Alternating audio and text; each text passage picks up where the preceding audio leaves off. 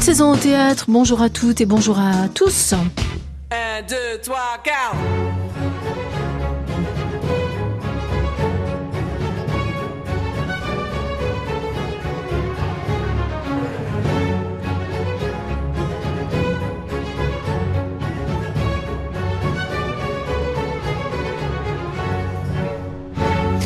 Ouvrir la bouche, prendre la parole, dire une phrase, puis une seconde, une troisième, une quatrième, et ainsi de suite pendant près de deux heures, sans pause, ou presque, sans silence, ou, ou presque, sans autre voix que celle qui profère, ou presque. C'est ce qu'on appelle une logorée, exercice théâtral de haute voltige qui nécessite deux partenaires, un auteur et un comédien. La logorée est une double performance. À la virtuosité d'une écriture se superpose le velouté, la vélocité, la vigueur d'un interprète. Si dans la vie le flux monologique épuise souvent son auditeur, sur la scène du théâtre en revanche, il ouvre le spectateur à l'infini d'une pensée mise à nu. La fascination est alors assurée. C'est cette fascination qui nous tient face à l'acteur André Marcon, incroyable interprète du Faiseur de théâtre, texte de Thomas Bernhardt, que met en scène Christophe Perton au théâtre de Jazé à Paris. Nous ouvrons donc aujourd'hui avec André Marcon et à sa lettre L comme logoré notre encyclopédie vivante du théâtre qui se dirigera dans ces dernières minutes vers la scène nationale de Valence. Nous sommes ensemble jusqu'à 16h. Bienvenue. Mère, mère, mère, Je suis la mer. Ich bin das Meer. Ich bin. Ich bin. Je suis seul. Ich bin allein. Ich bin allein. This is just advice, listen if you will. Every single day you're liquor sipping when you chill. Living with your parents, never chipping for the bills. You need to scrub the dirty dishes in their kitchen off for real. This is just your life, listen if you want. Don't just spend your whole day on the sofa hitting blunts. You were on the back of the line right now, gotta progress, gotta move, you gotta work so we can get you to the front. Put the nuggets down, put some veggies on your plate. Exercise a bit, feel incredible and great. You're addicted to your iPhone, saying that you're lonely. Used to speaking English, now the language is emoji. Be on time to work, don't upset your boss. Every single day you gotta brush your teeth and floss. If you can get eight hours of sleep at night, or mentally you'll be lost. Consume a lot of food or water. Après la voix de Thomas Bernard en allemand, après euh, Mozart, revisité par un rappeur américain, voici la voix d'André Marcon dans notre émission. Bonjour André Marcon. Bonjour. Est-ce que vous êtes dans la vie un bavard ou un taiseux? J'ai la réputation d'être un taiseux. Je le suis réellement, euh, mais je peux aussi avoir dans l'intimité avec des, proches des, des, des, des logorées, puisque vous en parliez. Oui, ça peut m'arriver. Alors est-ce que vous vous faites violence, vous qui êtes plutôt un taiseux, pour, sans discontinuer ou presque, prendre la parole pendant près de deux heures sur la scène du théâtre de Jazé où vous interprétez ce faiseur de théâtre? C'est-à-dire qu'avec Thomas Bernard, il y, a, une telle énergie dans son texte, si vous voulez. Ça, ça demande beaucoup d'énergie pour le jouer, mais lui, il, il la rend au centuple en quelque sorte. Ce que font les grands écrivains, les grands poètes, les grands architectes de la langue, ce qu'il est. Donc, euh, c'est épuisant, mais on est le, le carburant est, est donné par Thomas Bernard. Vous voulez dire que vous ne roulez pas au diesel, vous roulez au super plus Euh, C'est si ça vous voulez, oui, oui, en quelque sorte. Hmm. C'est une très belle langue. C'est magnifique d'avoir ces mots à dire, de prononcer, de d'être en quelque sorte l'interprète de ce chant d'amour pour le théâtre qu'est qu'est cette pièce. Un chant d'amour un peu paradoxal, mais un chant d'amour quand même. Pour le moins paradoxal, pour le moins ambigu. On va y revenir, André Marquand, mais je voudrais qu'on reste quand même sur ce registre de la performance, parce que euh, on, on peut vraiment parler de performance en ce qui concerne votre interprétation. Je le disais, pendant quasiment deux heures, vous allez monologuer, vous êtes à peine interrompu par les protagonistes qui vous entourent, en l'occurrence Mhm. donc le personnage bruscon que vous jouez est un acteur de théâtre qui vient jouer un spectacle dans une petite ville d'Autriche. Il est accompagné de son fils, sa fille et son épouse qui doivent jouer avec lui cette pièce de théâtre qu'il a écrite. À part quelques interjections, ces trois autres personnages ne prennent quasiment pas la parole. Donc c'est vraiment vous qui portez sur vos épaules la représentation, André Marcon. Est-ce que d'avoir travaillé avec un auteur comme Valère Novarina, où là aussi vous étiez très sollicité comme comédien, a pu vous aider à accomplir cette traversée de deux heures C'est pas impossible, euh, vraisemblablement oui, ça m'a aidé, mais il y avait quand même un bon moment que je n'avais pas eu un tel fardeau à porter sur le plan de la, mémoire. Je ne vais pas rajeunissant comme chacun, donc j'étais un peu inquiet quand Christophe Perton m'a fait cette proposition. J'ai commencé, j'ai freiné les cas de fer, j'ai renaclé devant la- l'importance du rôle et de ce qu'il y avait, le travail qu'il y avait à fournir en amont, avant la première répétition. Je suis arrivé texte sud à la première répétition, ce qui m'a demandé énormément de travail. Et comme à chaque fois, souvent, enfin avec les, monologues particulièrement, j'ai l'impression d'être plus un musicien qu'un qu'un comédien. C'est-à-dire, je, je- travaille la partition, euh, j'essaie de, trouver la l'énergie pour faire le parcours sans, sans que l'effort euh, ne soit visible. Mais sans entrer dans la fabrication et les secrets de fabrication, est-ce que vous avez quand même des moyens mémotechniques, des trucs qui font que ça facilite l'apprentissage d'un tel volume de texte, euh, André Eh Marcon ben, je ne sais pas comment je fonctionne exactement sur ce plan-là. C'est par les sonorités, je crois, que j'arrive à relier les choses les unes aux autres. Une mémoire acoustique, comme ça, en quelque sorte, euh, euphonique, je sais pas comment il faut dire, par la répétition incessante, plusieurs heures par jour, comme un, exactement comme un musicien sur son instrument, à répéter des heures et des heures. euh. Mais c'est- effrayant, hein, de ce- ce- cette masse. Euh, Franchement, euh, ça m'a permis de constater que malgré tout, j'avais encore, avec l'âge, une mémoire convenable. Convenable. Ça m'a un peu rassuré. C'est du convenable haut de gamme, euh, André Marcon, parce que c'est colossal, absolument colossal. Ce rendez-vous avec l'auteur autrichien Thomas Bernard, il arrive tardivement dans votre parcours. Vous avez, je le disais, joué avec euh, Valère Novarina, vous avez travaillé beaucoup d'auteurs euh, contemporains, parmi lesquels Yasmina Reza. Jamais jusqu'à ce jour, cet auteur-là. Non, ça ne s'est pas trouvé. Je, je suis content que Christophe Perton m'ait- fait cette proposition parce que j'avais vu des représentations de Thomas Bernard, bien sûr. J'ai lu cet auteur, ses pièces, ses romans. J'aime beaucoup cet auteur et je, euh, eh ben voilà, j'attendais un peu que, la, chose, l'occasion se présente et c'est chose faite et j'en suis très heureux. Il est à la hauteur de ce que vous espériez, donc? Oui, c'est, c'est, c'est- il est, il est magnifique. Enfin, moi, je l'aime infiniment. J'aime ce qu'il écrit, mais j'aime aussi le bonhomme. Le comédien, quand il joue un rôle, s'approche quand même intimement de, la personnalité réelle de l'écrivain. Je crois, par des petits canaux un peu, un peu mystérieux. Et euh, je, j'aime cet homme. Cet homme me, me, me charme, me, me, me plaît beaucoup.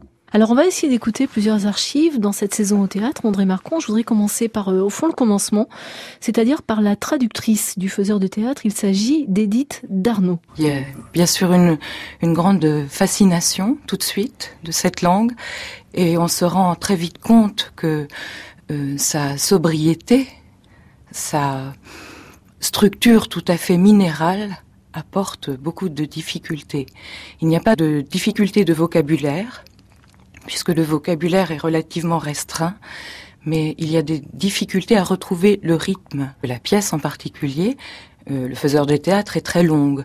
Mais là, je parle de, de- du découpage de la langue, de son écriture, qui est coupée en mesures, comme on prend souvent la comparaison pour Thomas Bernard de la partition musicale. Et il est vrai que son théâtre est, est coupé en petites euh, unités de sens, en petits vers de longueurs différentes, un peu comme les mesures en musique. Qu'est-ce que vous en dites, André Oui, Marcon oui, partagez cette elle, approche elle- elle parle très bien de la structure de, de, de, de la pièce, de l'é- de l'écriture, de la langue, c'est tout à fait ça. Euh, c'est écrit en vers, en, en quelque sorte, euh, plus ou moins long. Euh, il faut savoir, comme pour l'alexandrin, les, les, les, respecter et les enjamber, les, jouer et les déjouer, d'une certaine façon.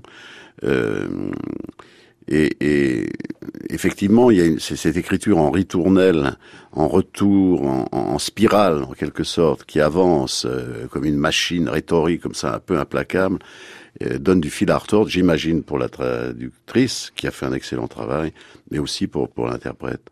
Mais comment vous vivez le fait, André Marcon, de passer votre temps à houspiller ceux qui vous entourent, je parle du personnage, et qu'ils ne vous répondent pas Parce que c'est pas un monologue au sens où il parle sans adresse. Ce monsieur Bruscon, il parle à son fils, il parle à sa fille, il parle à son épouse. Il n'arrête pas de parler aux autres, Mhm. mais il pose des questions qui n'attendent évidemment pas de réponse. Comment vous vivez cette absence de réponse verbale? Oui, mais les, vitupérateurs, euh, ce qui m'arrive d'être euh, moi-même dans la vie, si vous voulez, n'a- n'attendent pas de réponse. Ils veulent être écoutés, ils veulent avoir un, ou des spectateurs, mais il, bah, je, dis souvent la forme naturelle de la parole, c'est le monologue. hein. On veut pas être coupé, contredit, etc. Je sens ça très bien, ça me, ça me convient très bien de, il y a quelqu'un pour écouter, et comme un spectateur, et c'est, c'est un moteur aussi le fait d'être regardé, c'est un moteur de la parole, d'être regardé, d'être écouté par, par, par les partenaires qui interviennent très peu, comme vous l'avez dit, mais c'est ça qui nourrit la logorée en quelque sorte, c'est la présence des autres. Ce que vous dites, c'est que Thomas Bernard, finalement, il pointe quelque chose qui est complètement ataviquement humain, finalement, Il me semble, il me semble, c'est, c'est, euh, au-delà du personnage de théâtre. Oui, Ça oui, concerne oui. tout le monde. Oui, oui, il me semble. On aime même monologuer à, à l'intérieur de sa tête. Enfin, la pensée avance comme ça par euh, sur, sur des grands pans, sur des grands euh, des grands moments. Et quand ça sort euh, oralement, alors on, on peut s'enivrer de ça. Il y a eu d'autres mises en scène de ce faiseur de théâtre. Je voudrais vous faire écouter l'approche qu'en avait un metteur en scène assez politique.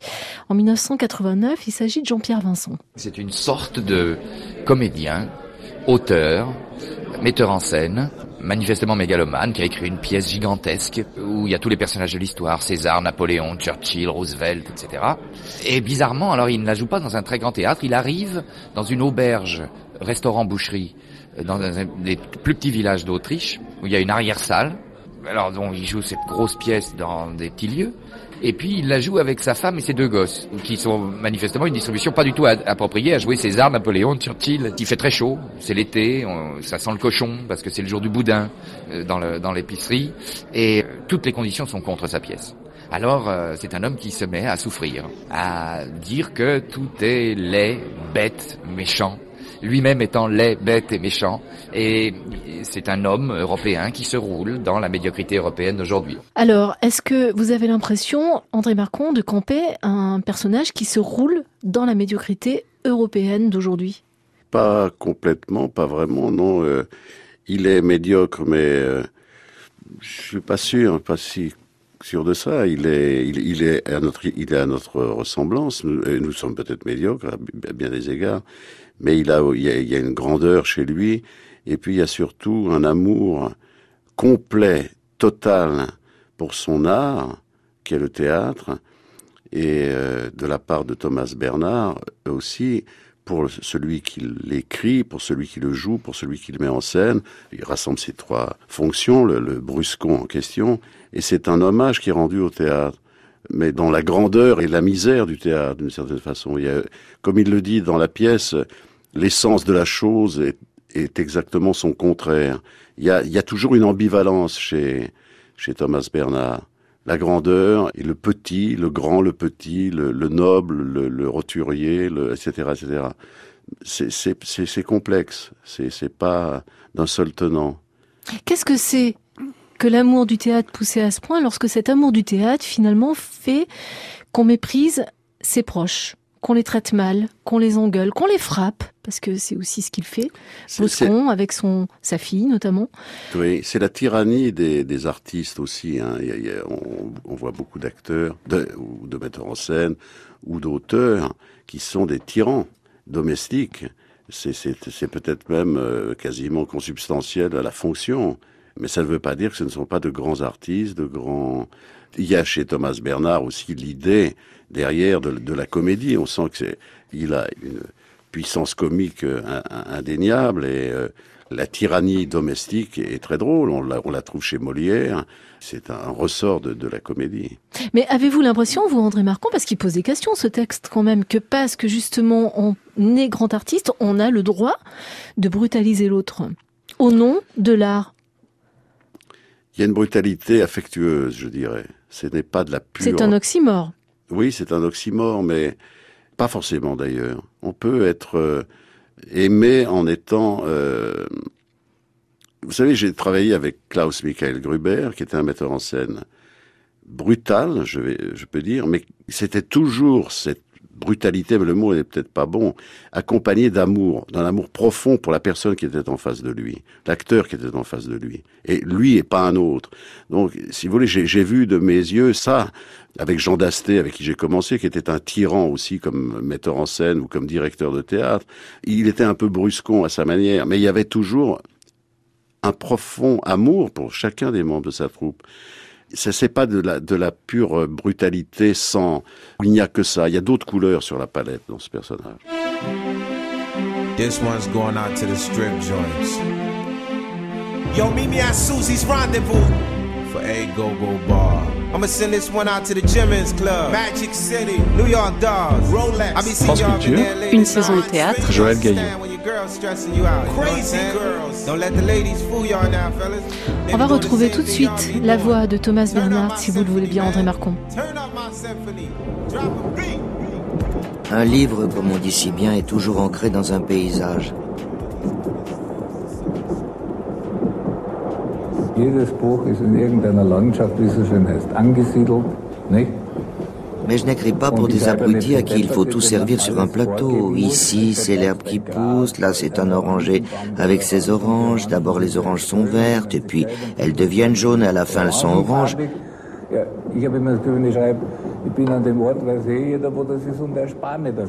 Quand j'écris, j'ai toujours le sentiment que tout le monde sait où je suis.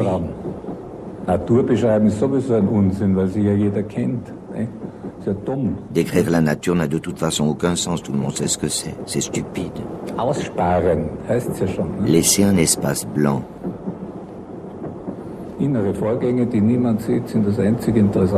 processus intérieurs que personne ne voit, c'est la seule chose qui soit intéressante en littérature. Ce que personne ne voit, ça, ça a un sens de l'écrire. Le processus intérieur, André Marcon, qui est le vôtre pendant cette représentation À quoi répond-il? C'est-à-dire, au fond, à quoi pensez-vous quand vous ne parlez pas? Je le disais mal en ouverture, mais il y a des silences quand même. Il y a des silences, comme en musique, si vous voulez, où il y a des pauses, il y a des pianissimos, puis des silences avant, avant une réattaque. euh, Je ne sais pas ce qui va se passer exactement à, à chaque fois. Il y a l'énergie circule un peu comme elle, comme elle veut. Moi, je, je, je la vois faire. euh, je suis un peu spectateur aussi de la chose, d'une certaine manière, je crois. L'acteur est toujours un peu spectateur de lui-même, sans complaisance, il me semble. Ça veut dire que vous avez une légère capacité de dédoublement sur la scène du théâtre, Oui, André Marcon. Même sur un texte pareil, vous arrivez à avoir un petit peu de distance vis-à-vis de vous et à vous regarder faire, regarder à- dire. à- sur- euh, oui, à- en quelque il y, y a un juge impitoyable qui est là, qui regarde, qui surveille, et il y a un, un aventurier qui avance avec l'énergie de la parole, l'énergie qui est dans le texte. D'un soir à l'autre, ça, ne se ressemble pas forcément. Rien n'est fixé au, millimètre près. Hein. Je veux dire, sur le plan de l'énergie, de l'interprétation, les choses varient, euh, sont, vivantes. Pour retrouver la l'inventivité, il faut euh, accepter cette part euh, d'improvisation, en tout cas d'aventure, d'inconnu dans ce qui sera la représentation. Il y a une question que je me posais. Est-ce que lorsque on dit un texte noué ou alimenté quand même par beaucoup d'agressivité, parce qu'il y a de l'agression quand même dans ce texte, Oui, il y a une vitupération, il y a une, une, une amertume, un- une râlerie euh, permanente, si vous voulez. euh. Mais ça me, ça me fait penser à la, la- la parole de Rimbaud, si vous voulez, il écrivait à sa mère, euh, je me plains beaucoup, mais c'est une espèce de façon de chanter. Et la vitupération là, est un chant. Il y a, une recherche effrénée de la poésie à travers, à, travers celui qui, qui vitupère. Il la trouve ou il la trouve pas. Euh, il me semble que Thomas Bernard et Bruscon la trouvent, mais, mais on peut être des vitupérateurs sans poésie. Moi, on, en a tous croisé. Certains sont, poétiques, leur, leur euh, misanthropie est, est réjouissante. D'autres, c'est accablant. Si vous voulez, c'est selon. Mais est-ce que le mode d'adresse, bon, mettons la râlerie, l'exaspération, l'agacement, l'inquiétude aussi, parce que cet homme est inquiet de la tournure des événements. Mm. Rien ne va comme il veut dans cette salle, de cette petite salle de, de la lointaine Autriche ou de la profonde Autriche. Rien ne tourne comme il veut. Est-ce que ça fabrique chez l'acteur un corps particulier? Parce que quelque chose est frappant sur la scène du, de Jazé, c'est que vous avez un corps d'une droiture incroyable. Jamais effondré, jamais mou, toujours offensif, André Marcon. Est-ce que ça vous fabrique un corps en écho Ben, à la- cette mauvaise humeur bernardienne Oui, parce que la parole est un corps même. La, la parole au théâtre traverse tout le corps. Elle, elle concerne pas seulement le cerveau la, ou la tête, elle concerne le, le corps entier. Le- La parole passe comme l'électricité des pieds au- à la tête, il me semble. C'est un peu ce qui se passe sur une scène de théâtre. Et quand la parole est aussi forte, euh, architecturée et poétique, sans qu'on se méprenne sur, sur le mot, euh, ça, ça évidemment, la, la, vibration est corporelle.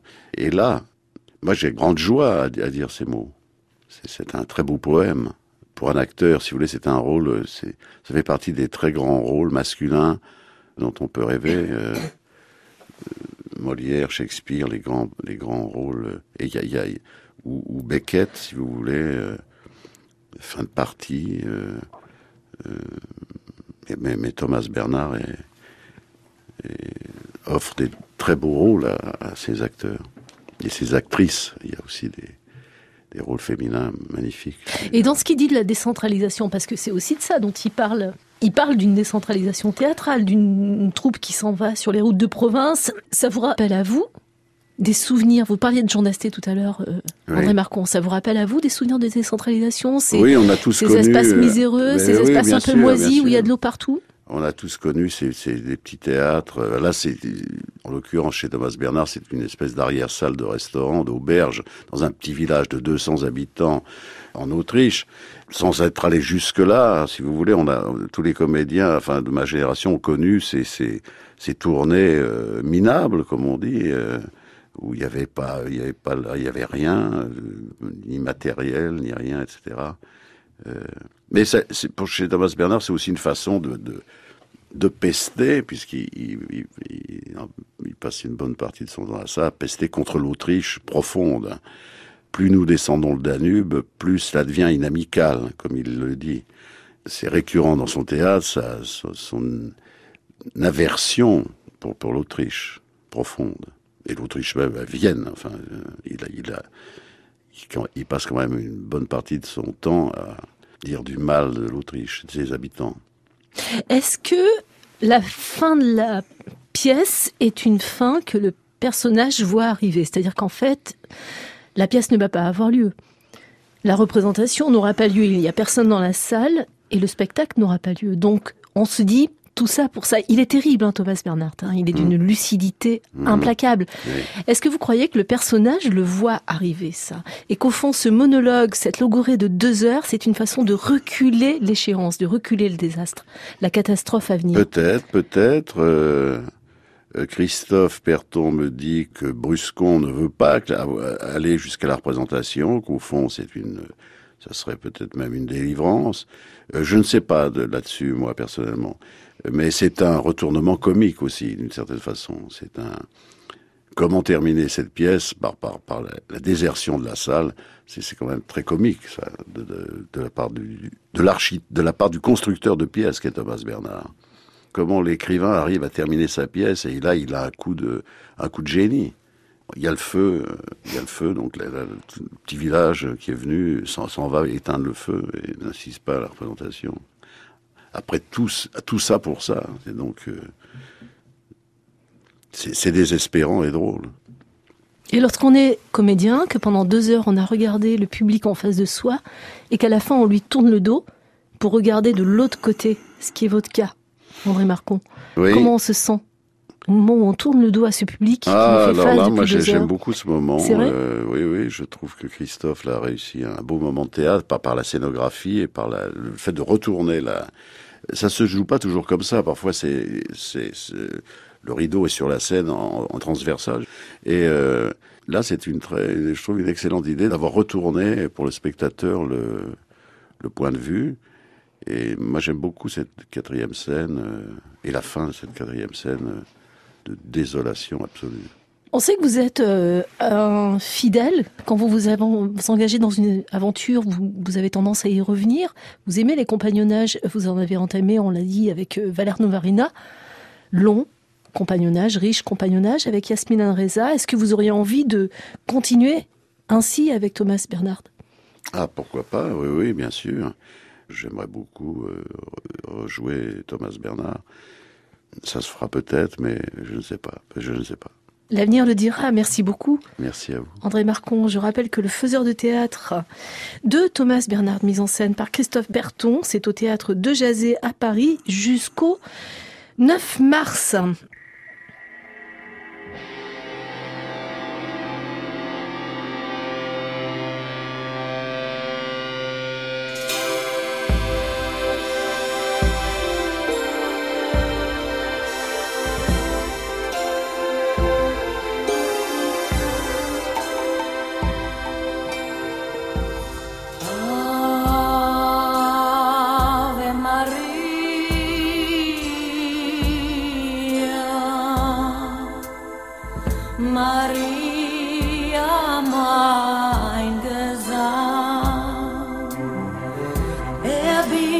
Quant à nous, nous restons ensemble encore quelques minutes, le temps de nous diriger vers la scène nationale de Valence où nous retrouvons au téléphone Catherine Rossi-Bateau.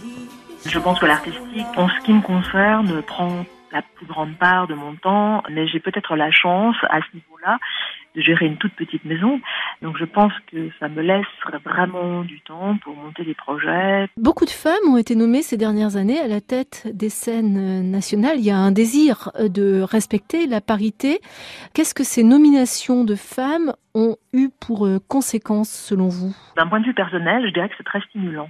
C'est très très stimulant. Le réseau, en tout cas des scènes nationales, est très stimulé par cette arrivée, euh, ce rajeunissement. Mais est-ce que cette arrivée massive de femmes à la tête des scènes nationales engendre aussi une forme de solidarité entre vous?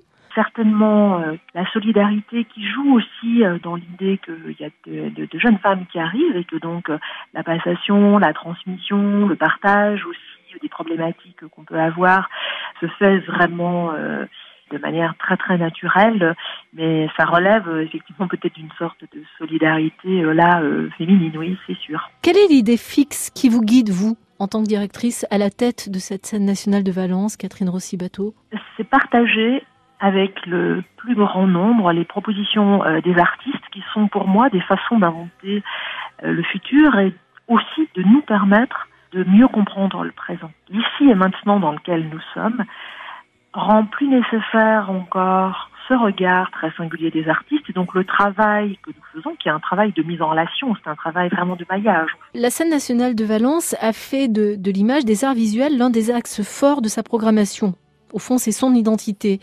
De quelle manière le rapport à la jeunesse en est-il changé? Les artistes utilisent les arts visuels et leur technologie, parce qu'en effet, aujourd'hui, la place des technologies est quand même très très présente, parce que ce sont des pinceaux d'aujourd'hui et que les pinceaux d'aujourd'hui ont cette spécificité qu'ils sont plus démocratiques, notamment les outils de filmage, par exemple les outils de partage, et des outils pour tout le monde, et notamment ont été très appropriés par la jeunesse. Donc il y a effectivement cette dimension de l'outil qui est le même pour le public et les artistes, qui quelque part est facilitateur. Et je pense que la place du visuel, aujourd'hui qui est extrêmement prégnante, et le fait que nous travaillons justement sur cette mise en distance ou cette mise en scène des créations visuelles aujourd'hui, répond, je pense, aux besoins d'une jeunesse qui en effet est pétrie d'images et qui souvent n'a pas toujours les repères historiques ou la capacité à aller creuser la signification de ces images. Et que les artistes sont quelque part des révélateurs et permettent de mieux les comprendre, de mieux les choisir et d'en toucher un peu plus le sens, je pense.